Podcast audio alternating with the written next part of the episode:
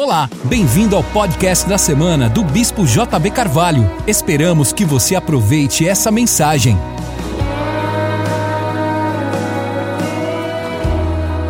Neemias 6, verso 1 ao 16, leiamos, pois. Ouvindo Sambalat, Tobias, Gesem, o árabe, e o resto dos nossos inimigos que eu tinha reedificado o muro, e que nele já não havia brecha alguma, embora até esse tempo não tinha posto as portas nos portais. Sambalate e Gesem mandaram dizer-me: Vem, encontremos-nos numa das aldeias na planície de Ono. Porém, porém planejavam me fazer o mal. De modo que lhes enviei mensageiros com esta resposta: Estou fazendo uma grande obra e não poderei descer. Por que cessaria a obra, o trabalho, enquanto eu a deixasse e fosse ter convosco? Quatro vezes me enviaram a mesma mensagem, e cada vez deles a mesma resposta. Então Sambalate, pela quinta vez, enviou-me o seu moço com uma carta aberta na sua mão, na qual estava escrito: entre a gente se ouviu.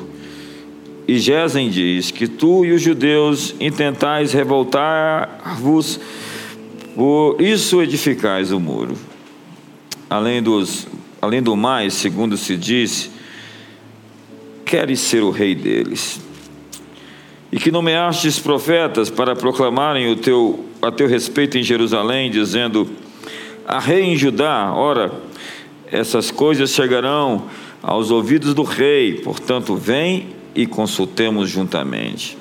Mandei-lhe esta resposta: De tudo que dizes, coisa alguma aconteceu, tu do teu coração é que o inventas. Todos eles procuravam atemorizar-nos, pensando: as suas mãos ficarão fracas demais para a obra e não a concluirão. Agora, ó Deus, fortalece as minhas mãos. Olhe para as suas mãos e diga: Ó oh Deus, fortalece as minhas mãos. Certo dia fui à casa, do, à casa de Semaías, filho de Delaías, filho de Metabel. Metabel é um bom nome você dá para o seu filho quando ele nascer. Que estava encerrado. Disse-me ele: Encontremos-nos na casa de Deus, dentro do templo a porta fechadas, porque virão matar-te, essa noite virão. Eu, porém, disse: O homem como eu fugiria? E quem há como eu que entre no templo para salvar a vida? De maneira nenhuma entrarei. Então percebi que não era Deus quem o enviara, mas que ele tinha profetizado contra mim, porque Tobias e Sambalate o haviam subornado. Ele tinha sido subornado para me intimidar, a fim de que eu não fizesse, que eu, que eu assim fizesse e pecasse, para que tivessem de que me difamar e desacreditar.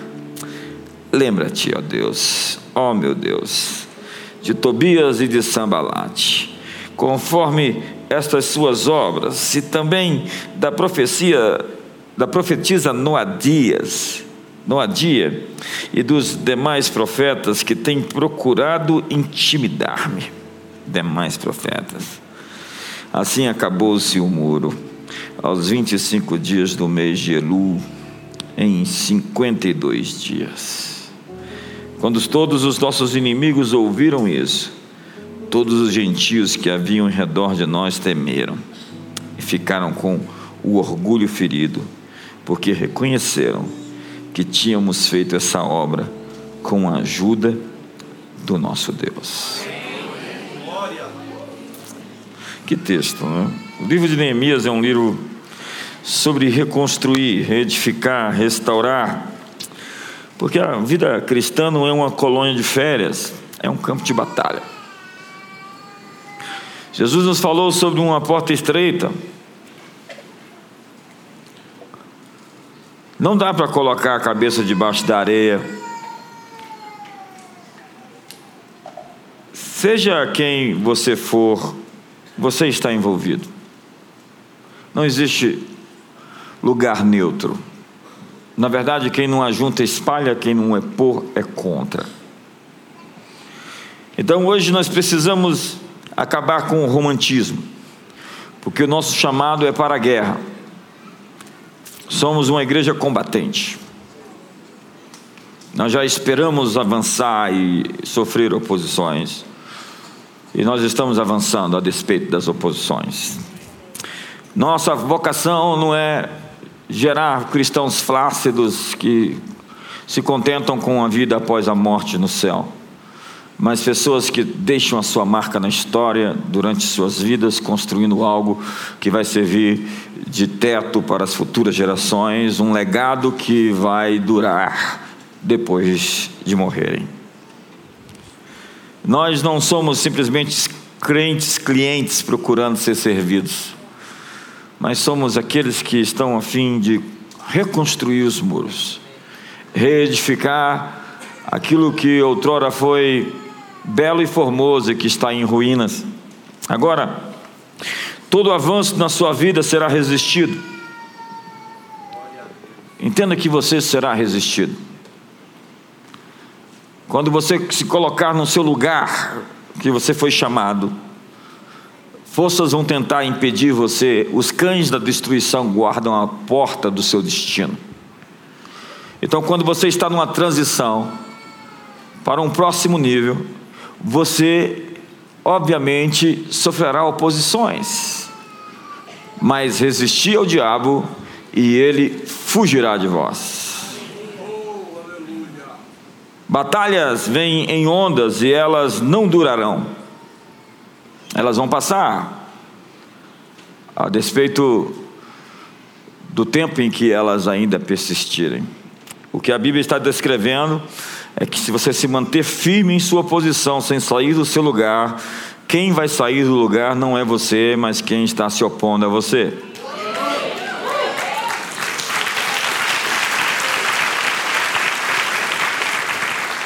Marido, esposa, não saiam da sua casa. Mantenha sua posição em avanço. Há pessoas que deixam seu lugar de conquista. A palavra perseverança vem de duas raízes que significa manter o que foi conquistado e avançar. Nós não somos dos que retrocedem para a perdição, somos da fé para a conservação da alma. Nós estamos batendo nos portões do inferno e não somos um exército em recuo. Entramos em guerra todas as vezes que decidimos fazer o que é certo. Largo é o caminho que conduz à perdição eterna. Ser ético em um mundo em corrupção não é fácil como Daniel, que foi perseguido por vezes, mas venceu todas as perseguições pelas quais passou. Ele tinha um altar construído, três vezes ele orava por dia. E aquilo chamou a atenção dos inimigos e tentaram pegá-lo justamente no seu tempo de oração, proclamando um decreto para que ninguém orasse durante 30 dias, senão ao rei. E Daniel continuou servindo a Deus a despeito das leis que se opunham aos princípios e os valores que ele tinha crescido e edificado em seu coração. Então, para fazer o que é errado, nós temos até mesmo os demônios como comparsas. Eles vão ajudar as pessoas naquilo que elas pretendem construir, que na verdade não é construir, é destruir, porque o ladrão veio matar, roubar e destruir. Algumas pessoas falam, mas quando eu estava no mundo, as coisas eram mais fáceis. Faça uma sociedade com o inimigo, ele vai facilitar a sua vida. Para fazer o que Deus lhe chamou para fazer, você vai sofrer resistência, mas no final, vale muito a pena. Então você começa a ter pesadelos. Pesadelos é o sinal de que você é uma pessoa muito perigosa. E o diabo está atacando você porque ele teme você.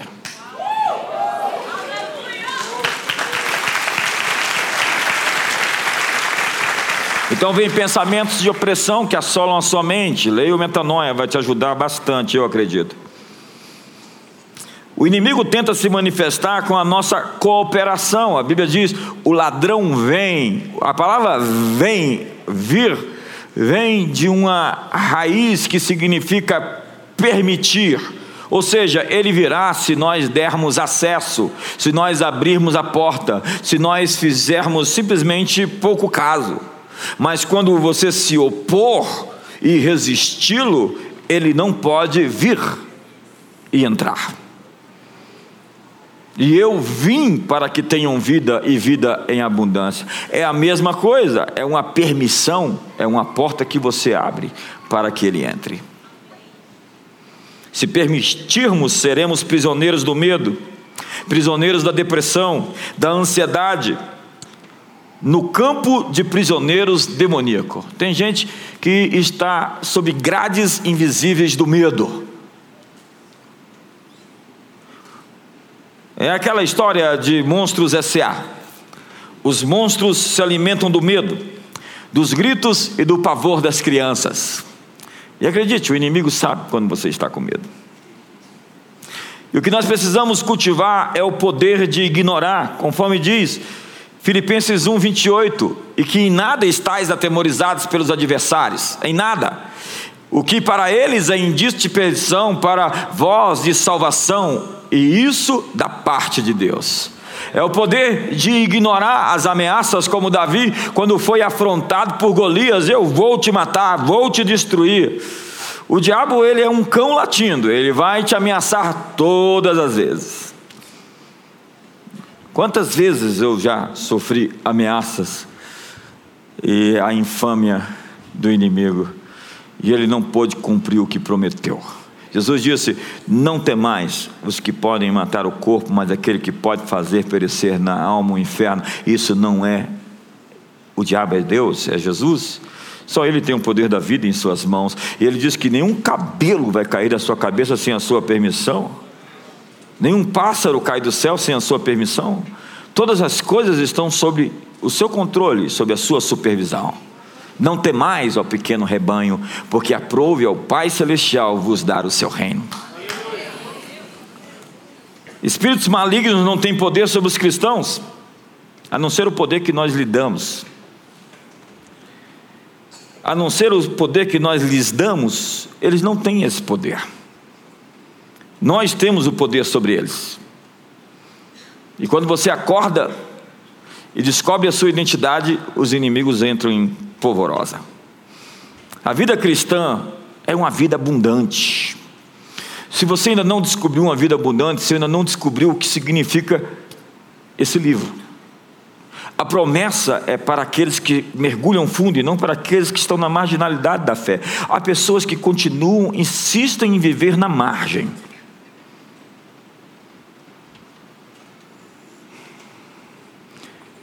Eu vim para que tenham vida. Sofrer forte oposição do inimigo faz parte do processo de avanço. Tem lutas que não são lutas de vale, são lutas de tomada de montanha. Não é que você está no vale da sombra da morte, é que você está numa subida de montanha. E, obviamente, conquistar um território já ocupado vai acionar aqueles poderes que estão naquele local, como poderes que, contra quem você vai colidir. A terra que Deus deu para o povo de Israel era uma terra possuída, ocupada. Deus disse: Vocês vão entrar, eu estou te dando a terra, mas tem sete nações mais poderosas. Entra lá e expulsa os inimigos. Ou seja, aquilo que Deus está lhe entregando, as chaves que Ele está lhe dando, as coisas que Ele tem lhe prometido, já estão na posse de outros. Espíritos territoriais têm ocupado aqueles, aquela herança que é sua. E você vai ter que resisti-los a fim de arrancá-los daquilo que é seu. Quando você persegue o seu destino e entra na sua terra prometida, vai encontrar ali novos inimigos. Você não pode lutar contra os mesmos inimigos sempre. Israel lutou contra os egípcios e os egípcios ficaram para trás. Deus disse: os inimigos que vocês veem, vocês nunca mais os verão outra vez. Olhe de novo, veja mais uma vez, eles não vão voltar. Há inimigos que você enfrentou e venceu, que você tem que se recusar a lutar contra eles de novo, porque Josias fez o grande sacrilégio de ir para uma batalha contra o faraó Necó, quando este dizia: Não vem, eu não tenho que lutar contra você. Aí ele sabia mais sobre a profecia, a palavra que Deus tinha dado para Moisés do que o próprio rei Josias, que era um homem temente a Deus. E ele foi para uma guerra que não era dele, se envolveu, pegou um cão pelas orelhas e morreu numa guerra. Um grande homem de Deus que foi para uma guerra que não foi chamado para lutar. Existem lutas que não são suas, não se envolva nelas.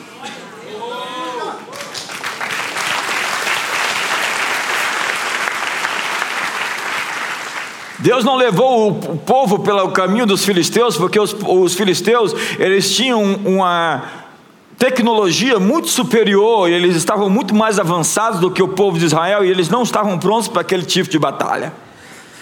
Deus nunca nos leva a uma batalha que nós não estejamos prontos para enfrentá-la. Então, se você está numa batalha nesse exato momento, é porque você já foi equipado para vencê-la. E eles entram e ocupam a terra, e eles têm sete inimigos, e eles lutam contra os inimigos. E você vai ver que posteriormente eles vão lutar contra. Na entrada da terra eles têm os Amalequitas, depois tem as sete nações, cananeus, ferezeus, eteus, amorreus e todos aqueles eus. E depois eles vão ainda lutar contra os midianitas, os povos do Oriente, os filisteus posteriormente, eles vão mudando de inimigos. E às vezes os inimigos se tornam ainda piores, maiores, mas é porque você cresceu para enfrentar esse tipo de inimigo. Seus desafios se tornam maiores porque agora você é maior. O primeiro americano a conquistar o topo do Everest, do, do Everest, ele tentou e não conseguiu. E quando ele voltou, os jornais estavam noticiando a sua perda e perguntaram para ele: e agora? O que, que você vai fazer? Ele disse, com a foto do Everest no fundo: Everest, você já tem o seu tamanho você nunca vai crescer, mas eu vou crescer para te conquistar. No próximo ano, ele estava no topo. O que está acontecendo? Você está crescendo para conquistar aquilo que lhe foi prometido. Você está enfrentando hoje as batalhas que você foi feito para vencer. Existem novos desafios na sua frente. Ei, ei, existem novos desafios na sua frente. E você foi feito para esses desafios. Nós não estamos pregando aqui um falso evangelho do tipo, oh, paz e amor. Não, isso é hippie. É a contracultura. Nós estamos pregando que você, por meio de muitas tribulações, importa que você entre no reino de Deus. Nós estamos pregando que o reino de Deus é tomado por esforço e os que se esforçam se apoderam dele. Por isso, sangue no olho, vamos para cima. Você está pronto para o enfrentamento? Hoje, eu quero usar a vida e a história de Neemias para ilustrar a você a natureza da guerra. Neemias significa consolador. Consolador, portanto, é uma figura do Espírito Santo, já que o Espírito Santo é o consolador. Para reconstruir a cidade, Neemias enfrentou a perseguição, a distração, a intimidação, a difamação e a infiltração. Perseguição, distração, intimidação, difamação e infiltração. A reconstrução dos muros de Jerusalém provocou uma forte reação dos adversários. Neemias 2, verso 9 diz: Quando Sambalate, o Oronita, e Tobias, o oficial amonita, ouviram isso, ficaram extremamente perturbados que alguém viesse a promover o bem dos filhos de Israel. Há inimigos que não querem ver o bem dos filhos de Israel. Há inimigos que não querem ver você bem. Eles vão lutar contra você. Seu avanço vai provocar os inimigos, e o levante deles não significa que você está fora da vontade de Deus, senão que você está avançando. O primeiro ataque surgiu com a zombaria, o escárnio e a crítica. Neemias capítulo 4, verso 1 diz: Ora, quando Sambalate ouviu que edificávamos o muro, ardeu em ira, indignou-se muito e escarneceu dos judeus. Verso 2. E falou na presença de seus irmãos e do exército de Samaria, dizendo: Que fazem esses fracos judeus? Fortificar-se-ão oferecerão sacrifícios, acabarão a obra num só dia, vivificarão os, dos montões de pó as pedras que foram queimadas. Verso 3: Ora, estava ao lado dele Tobias, o Amonita, que disse: Ainda que edifiquem, vindo uma raposa derrubará o seu muro de pedra. Quem não já passou por esse descrédito? Por essa ofensa, esse desmerecimento? Quem não foi subestimado e chamado de fraco? Eu gosto de ser subestimado, isso me dá energia para provar o contrário. As cinco acusações do inimigo é, eram que fazem esses fracos judeus descrédito, desmerecimento. Dois, permitir-se-lhes isso. Então eles dizem: isso não é legítimo. Terceiro, sacrificarão. Será que eles têm um relacionamento sincero? Será que eles são honestos? Quatro, acabarão a obra num só dia vivificarão dos montões de pó as pedras que foram queimadas, ou seja, falta-lhes capacidade. Quinto, ainda que reedifiquem, vindo uma raposa, derrubará o seu muro de pedra, ou seja, essa obra não tem qualidade. A resposta de Neemias a isso é a fé e a ordem. Neemias 4, verso 12 diz: Mas sucedeu que, vindo os judeus que habitavam entre eles, dez vezes nos disseram: De todos os lugares de onde moram subirão contra nós. Pelo que nos lugares baixos, por detrás do muro e nos lugares abertos, dispus o povo segundo as suas famílias, com as suas espadas, com as suas lanças e com seus arcos. Olhei, levantei-me e disse aos nobres, aos magistrados e ao resto do povo: Não os temais não os temais. Não os temais. Não os temais. Lembrai-vos do Senhor, grande e temível, e pelejai pelos vossos irmãos, vossos filhos, vossas filhas, vossas mulheres e vossas casas. Eu gosto tanto desse texto. Lembrai-vos do Senhor, grande e temível. Ele está dizendo: não tema eles. Ele, tudo que você não pode ter é medo. Quando você ouve um, um inimigo te ameaçar, você não pode ter medo dessa ameaça. Você tem que se livrar do medo essa noite, porque o perfeito amor lança fora o medo, não os temais. Ainda que eu andasse pelo vale da sombra da morte, eu não temeria. Não temerás o terror da noite, nem a seta que voa de dia, nem a peste que se propaga nas trevas, nem a mortandade que assola o meio-dia. Ainda que a guerra estoure contra mim, ainda assim terei confiança. Em me vindo o temor, hei de confiar em ti. Não temas, eu te esforço, eu te ajudo, eu te sustento com a minha destra fiel. Não os temais, não não tenha medo.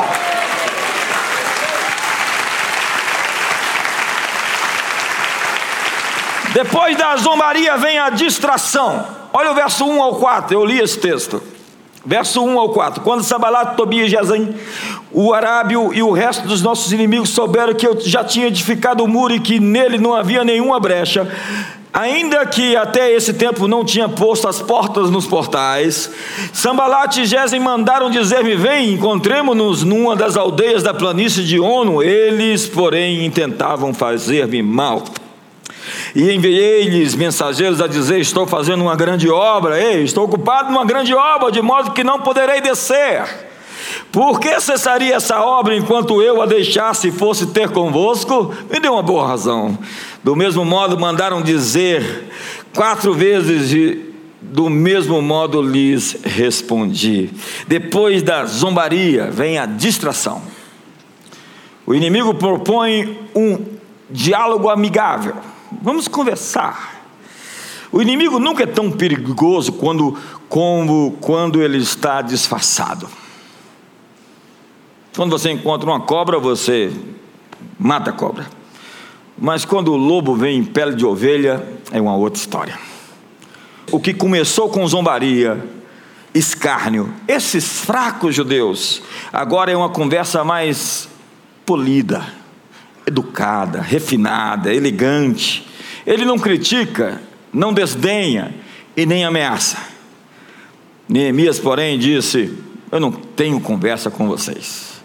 Estou fazendo uma grande obra, estou ocupado, não descerei até vós. O inimigo queria levar a batalha para o campo, a planície de Ono. Entenda? Ono significa força. Eles queriam levar a batalha para o lugar da sua força.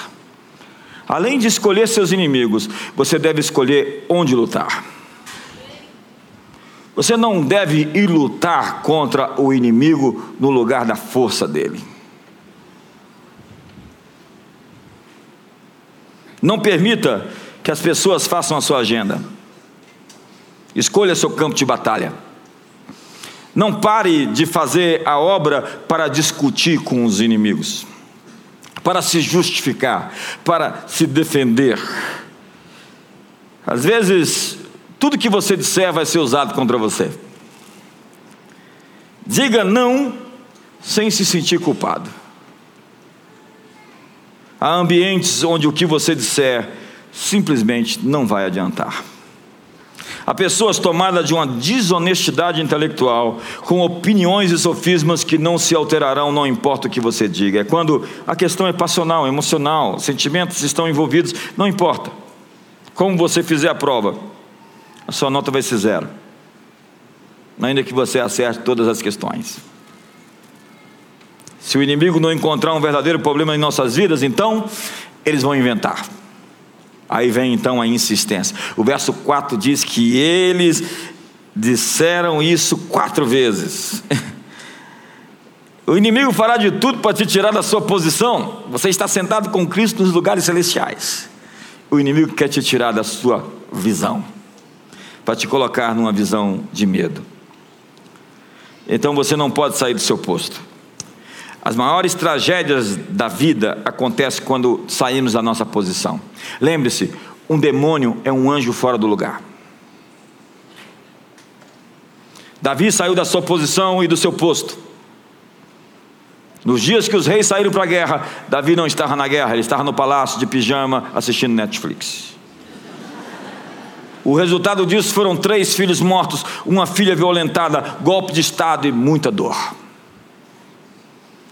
Sair da, tua, da sua posição tem dois extremos: abrir mão da sua autoridade ou assumir uma autoridade que não é sua. É o outro calor.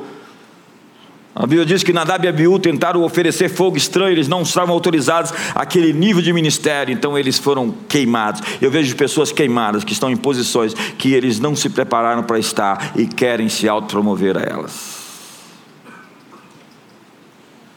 Você que está me assistindo pela internet ou pela televisão, tem um milhão de pastores nesse país querendo ser o que eles não foram chamados para ser. Líderes que se forjaram e se colocaram e que não têm um sucesso apropriado dentro do ministério porque estão forçando uma barra.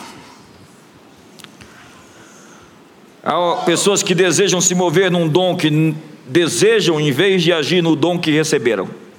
Pela terceira vez eu vou falar isso hoje gente que quer cantar. E chega para nós e fala: Eu não posso esconder o meu dom, enterrar o meu dom. Fala, gaste bastante ele no banheiro, porque aqui as pessoas não vão conseguir te ouvir. Você é desafinado até para bater palma. É como se eu quisesse ser um jogador de futebol americano. Eu sofro algumas ofensas às vezes. Às vezes eu encontro o pessoal, o pessoal me assiste na televisão. E às vezes eles me olham e falam: Eu pensei que você era mais alto.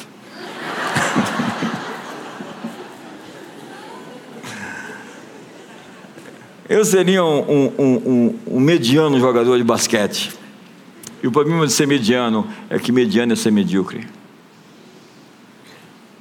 É por isso que existem muitas pessoas fora da sua posição sendo medíocres no que fazem, porque elas não acertaram ainda a sua área de convergência, seu lugar de mau resultado,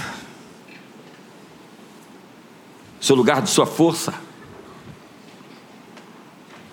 A religião sem vida nasce da tentativa do homem de servir a Deus no seu próprio jeito, da sua própria capacidade. O que você muitas vezes encontra como espiritualidade é só uma demonstração de ego ego, muito ego. Paulo diz que alguns que dizem que adoram a Deus simplesmente têm como Deus o seu ventre. Onde estão os seus amigos? Você precisa de amigos. Davi tinha amigos. Amigos podem nos dizer aquilo que nós precisamos ouvir. Por isso, permaneça na autoridade que foi lhe dada por Deus. Judas saiu da sua posição e perdeu seu lugar no espírito. Amou a maldição, ela o apanhe, tome outro seu encargo. O dom de Deus, por vezes, pode parecer aprovação de Deus, mas não é. Num tempo, Deus lhe deu presentes que não vai lhe tirar, mas não quer dizer que você está indo bem por causa dos seus dons. Você pode ter habilidades dadas por Deus, está fluindo nelas e pode estar em desobediência a Deus. Judas estava com os discípulos em Mateus capítulo 10, expulsando demônios, e quando Jesus disse: Aquele que colocar a mão no prato é esse que vai me trair, ou quando Jesus falou: Existe um traidor no meio de vocês, todo mundo virou para Judas e falou: Foi Judas que não conseguiu expulsar aquele demônio, foi Judas que não curou aqueles enfermos. Judas não tinha poder para o ministério, não, Judas fez tudo aquilo que os outros fizeram do jeito que os outros fizeram. Ele fluiu em dons e ministérios, mas nem por isso ele era o cara certo. Seu dom pode te colocar no topo, seu caráter vai te manter no topo. Judas andou com Jesus, deixou seus negócios para segui-lo, mas saiu da sua posição, deixou seu posto, sua cátedra e perdeu a sua autoridade. Eu vejo pessoas todos os dias saindo da sua posição. Elas pretendem um, algo que não foram chamadas para estar. A Bíblia diz que os dons de Deus e a vocação de Deus são irrevogáveis. Você perde a sua autoridade toda vez que você abandona o seu chamado ou permite que outro faça aquilo que você foi vocacionado. Exerça a sua autoridade no seu lugar. Além de você errar, você ainda abre espaço para que uma Jezabel surja. Porque Jezabel é todo espírito que está operando numa autoridade que não é sua. Adão e Eva caíram do seu lugar e foram roubados da sua autoridade quando perderam a sua posição. Estar fora da sua posição se chama desobediência, é a síndrome de Jonas. Jonas desobedeceu a Deus e foi parar no ventre do peixe. Eu estou falando a algumas pessoas aí, é hora de ser vomitado para fora do ventre do peixe. Está ácido, está sendo digerido, está difícil. Essa batalha não é uma batalha de conquista, é uma batalha de rebelião mesmo. Então você tem que se reposicionar, você está fora do seu lugar. Não sorriso para o irmão do lado. Ainda tem gente que diz assim: Senhor, o que eu tenho que fazer? Deus disse: Eu já te disse, larga esse relacionamento. Você está se prostituindo. Você sabe o que tem que fazer? Me dá uma outra instrução. Lhe darei uma outra instrução quando você obedecer a anterior. A Bíblia diz que os anjos não guardaram seu domicílio, saíram da sua posição. Mas Neemias é esse intercessor pelos pecados dos seus antepassados. Versos 6 e 7 diz que ele estava orando e pedindo perdão pelo pecado dos seus antepassados. Há muita gente hoje que tem como passatempo predileto acusar tudo que está errado na igreja brasileira. Eu acho engraçado esse pessoal. Se você encontra um problema, ele é seu. Se você não é a resposta a ele, você é parte do problema. Diga para o seu irmão do seu lado, ajuda quem não atrapalha. Há pessoas que não são profetas, eles são juízes e acusadores. Quem vai julgar a igreja é Deus, Ele é o Senhor da igreja e ninguém mais pode fazê-lo. Tiago 4, verso 11 diz: Irmãos, não faleis mal uns dos outros. Aquele que fala mal do irmão ou julga o seu irmão, fala mal da lei ou julga a lei. Ora, se julgas a lei, não és observador da lei, mas juiz. Um só é legislador e juiz, aquele que pode salvar e fazer perecer. Tu, porém, quem és que julga o próximo se está de pé ou se está caído? A próxima arma do inimigo é a difamação. Como Neemias não saiu dessa posição, não aceitou a, sua, a distração, a estratégia então muda.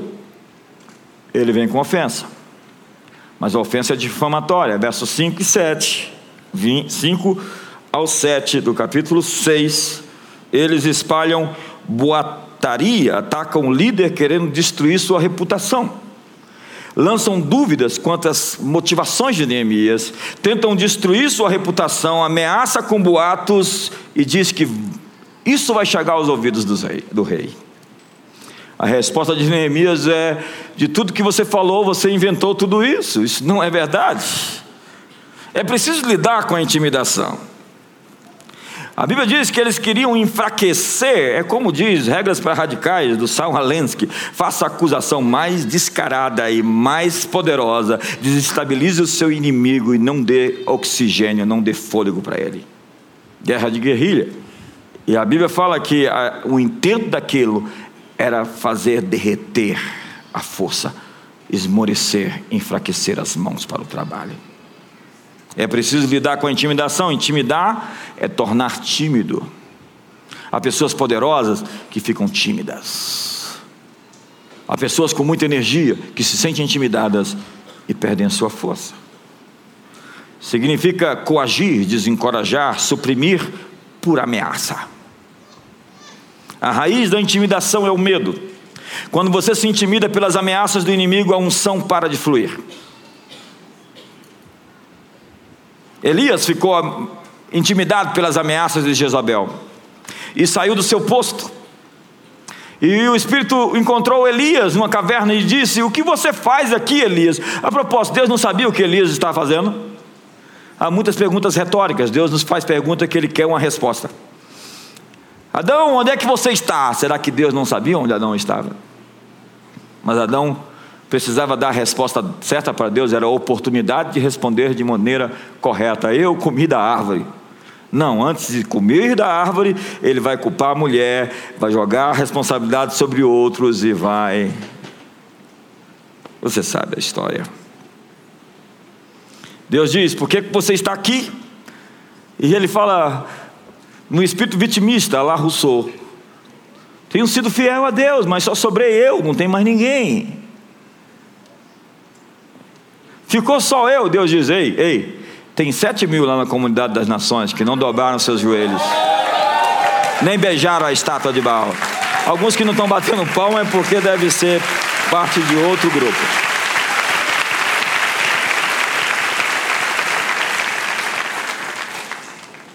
Ele deveria confrontar Jezabel, acabar com o mal pela raiz. Quando Elias fugiu, ele levou consigo a coragem do seu povo. Esse é o problema de um líder com medo. Saúl estava com medo e todo o povo ficou com medo de Golias. Até que chegou um menino, um outsider. Alguém do lado de fora, que não era parte do exército. Olhou para aquele Golias, esticou o pescoço e falou: Não pode ser. Dentro daqui, Jonathan era um valente, era um guerreiro. E ele estava com medo, porque o líder estava com medo. Não siga líderes com medo. Na verdade, quando eu vejo alguém que está perdido no trânsito, eu já fico afastado dele e tento. Não siga um líder perdido. Eu ia pedir para você sorrir para o seu irmão, mas essa já está ficando batida. Todas as vezes que você sai do seu posto, você dá a sua autoridade, seu chamado para outra pessoa. E aí Eliseu surge para cumprir o que Elias não cumpriu, ele sai numa saída honrosa, Deus manda um carruagem de fogo, luzes, pirotecnias, flashes, glória, poder, e lá Elias no carruagem, ele fez muito, ele é um homem de Deus, ele é sério, então Deus dá uma saída para ele, lá uma van premier. Mas Eliseu vai fazer o que ele devia fazer. Hoje há líderes somente de título, porque perderam sua autoridade, porque outras pessoas, porque outras pessoas o intimidaram. Líderes intimidados. Toda vez que um líder cede à intimidação, ele perde sua autoridade para outra pessoa que a usará sem legitimidade contra o seu povo. Silêncio aqui é um negócio extraordinário hoje. Aquilo que você não confronta, você não é capaz de mudar. Seus dons ficam inativos e inoperantes quando você cede à intimidação. Desperta o dom de Deus que há em ti pela imposição das minhas mãos, porque Deus não lhes deu o espírito de medo, mas de poder, de moderação, de amor. Olha o contexto: seus dons vão se manifestar, mas o medo pode impedir com que eles fluam. Eles são paralisados pela intimidação. Reaviva o dom de Deus, que é a palavra acender de novo, manter uma chama acesa. E o, e o, medo significa timidez ou covardia. Seus dons estão adormecidos por causa da timidez. Intimidar é tornar tímido. Mateus 25 fala sobre a parábola dos talentos, onde Deus deu dons, mas a timidez daquele homem fez ele enterrar seu dom, e não era o dom de cantar, acredite.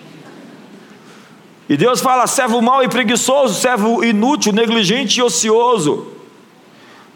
Todos recebemos dons e talentos de Deus. E Paulo diz: Eu quero que todos os homens sejam tais como tal eu sou. No entanto, cada um tem de Deus o seu próprio dom, cada um tem o seu dom. Um, na verdade, de um modo, outro de outro. Todos temos dons. Paulo diz: Ai de mim se eu não pregar o Evangelho. Somos chamados para servir a Deus e aos outros com os nossos dons. Pedro diz: servir uns aos outros, cada um conforme o dom que recebeu, como bons dispenseiros da multiforme graça de Deus. Como eu devo servir as pessoas com os dons que recebi? Quando você fica intimidado, você renuncia à autoridade que foi lhe dada.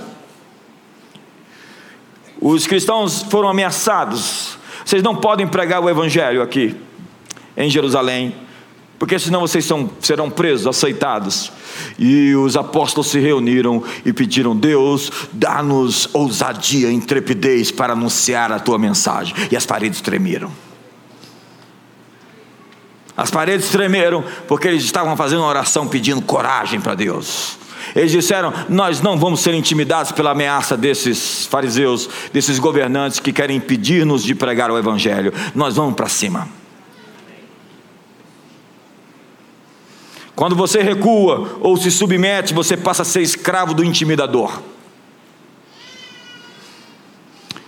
Muitas vozes proféticas foram caladas por sistemas congregacionais que ameaçavam o pastor se falasse coisas desagradáveis aos ouvidos dos conselhos eclesiásticos. Eu não gostando da mensagem do Senhor hoje, não, não vamos demitir o Senhor. O espírito de Sambalate quer calar a voz profética e parar a construção dos muros. A estratégia do diabo é a intimidação, é te deixar na defensiva, acuado, com medo, concentrado na sua defesa. Quando eu vejo alguém na defensiva, eu vejo alguém machucado. A gente tenta ser normal com a pessoa, mas a pessoa está se defendendo, se defendendo o tempo todo. Eu falo, você está diante de um inimigo, por que você está se defendendo de mim? A propósito, eu encontro muita gente na defensiva. Muita gente. Ela foi ferida uma vez e está machucada como uma fera, esperando mais uma ofensa.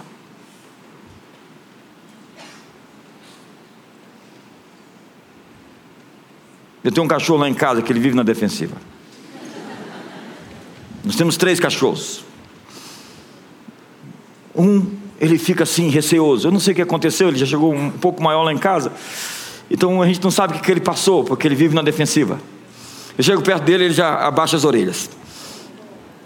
Eu não sei se é eu, é todo mundo lá em casa. Agora chegou uma novinha, ela é toda aberta, ela faz tudo que não pode fazer. Hoje mesmo ela estava se afogando lá e eu fui lá salvá-la. Pessoas com experiência traumática, elas vivem def na defensiva esperando um novo ataque de alguém. Ei, mas aqui ninguém está querendo te atacar, aqui nós estamos querendo te empoderar para o seu novo tempo.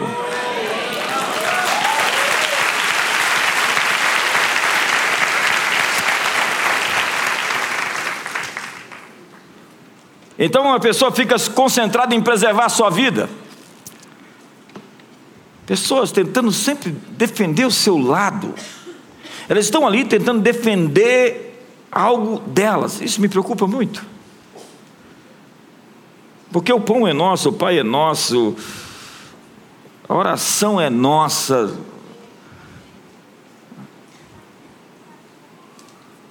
Mas Neemias tinha mais medo de pecar do que medo de morrer. Eu vou repetir isso. Neemias tinha mais medo de pecar do que medo de morrer. Porque tem coisa que é pior do que a morte.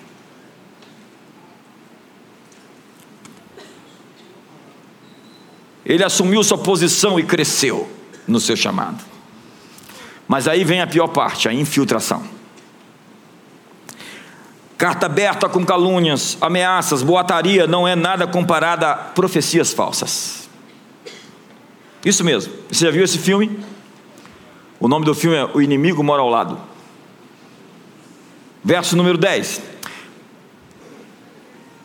Fui à casa de Semaías, filho de Delaías, filho de Metabel, que estava em recolhimento, e disse ele: Ajuntemos-nos na casa de Deus, dentro do templo, e fechemos as portas, pois virão uma tarde. Sim, de noite virão uma tarde. Entendeu? O sacerdote Semaías estava a serviço do inimigo. Ele vendeu sua consciência, seu ministério, sua vocação por dinheiro, deixou-se subornar e passou para o lado oposto. Há pessoas que falam em nome de Deus, mas que estão a serviço do outro lado, da concorrência. Ele coloca um tom de urgência, de gravidade. Vão te matar de noite, virão matar-te, e oferece uma alternativa indecorosa. Entra no templo e se esconde. Ei, ele não era sacerdote, ele não podia entrar no templo. Ele ia quebrar um princípio, e Neemias sabia muito bem que não poderia fazer isso. Eles queriam desacreditá-lo. Neemias é provado no seu discernimento. O que é de errado com aquela profecia? Entrar no templo para se esconder seria uma profanação. Quantos não estão sendo alvos de falsas profecias? Quantos não estão sob ameaça e intimidação? Franklin Roosevelt disse: Não temos nada a temer senão o próprio medo. Falsas profecias, palavras proféticas enviesadas por um espírito errado. A Bíblia diz: julgai as profecias, não desprezei as, as profecias. Se alguém quer profetizar, tem que saber que nós vamos analisar se a palavra é profética é correta ou não. Entenda que nós somos uma igreja que incentiva a cultura profética, mas a, a profecia não serve para oprimir as pessoas. A profecia não serve para esmorecer as mãos das pessoas. A, a profecia não serve para deixar as pessoas frágeis, fracas e com medo. A profecia serve para levantar, empoderar, para ativar as pessoas, para levar as pessoas para o seu destino.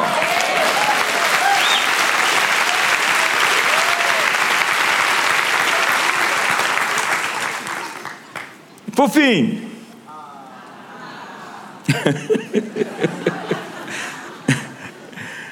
Neemias terminou o muro por três razões. Primeiro, pela sua própria liderança. Ele pagou o preço e não negociou a verdade. Segundo, por causa de todo o povo.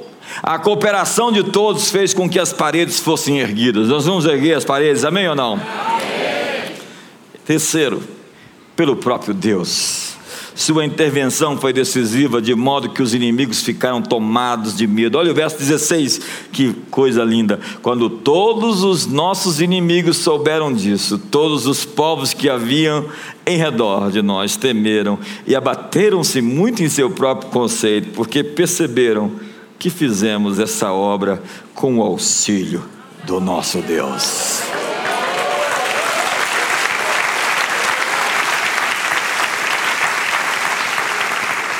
Quando o povo de Deus se dispõe a trabalhar, o impossível acontece. Fique de pé.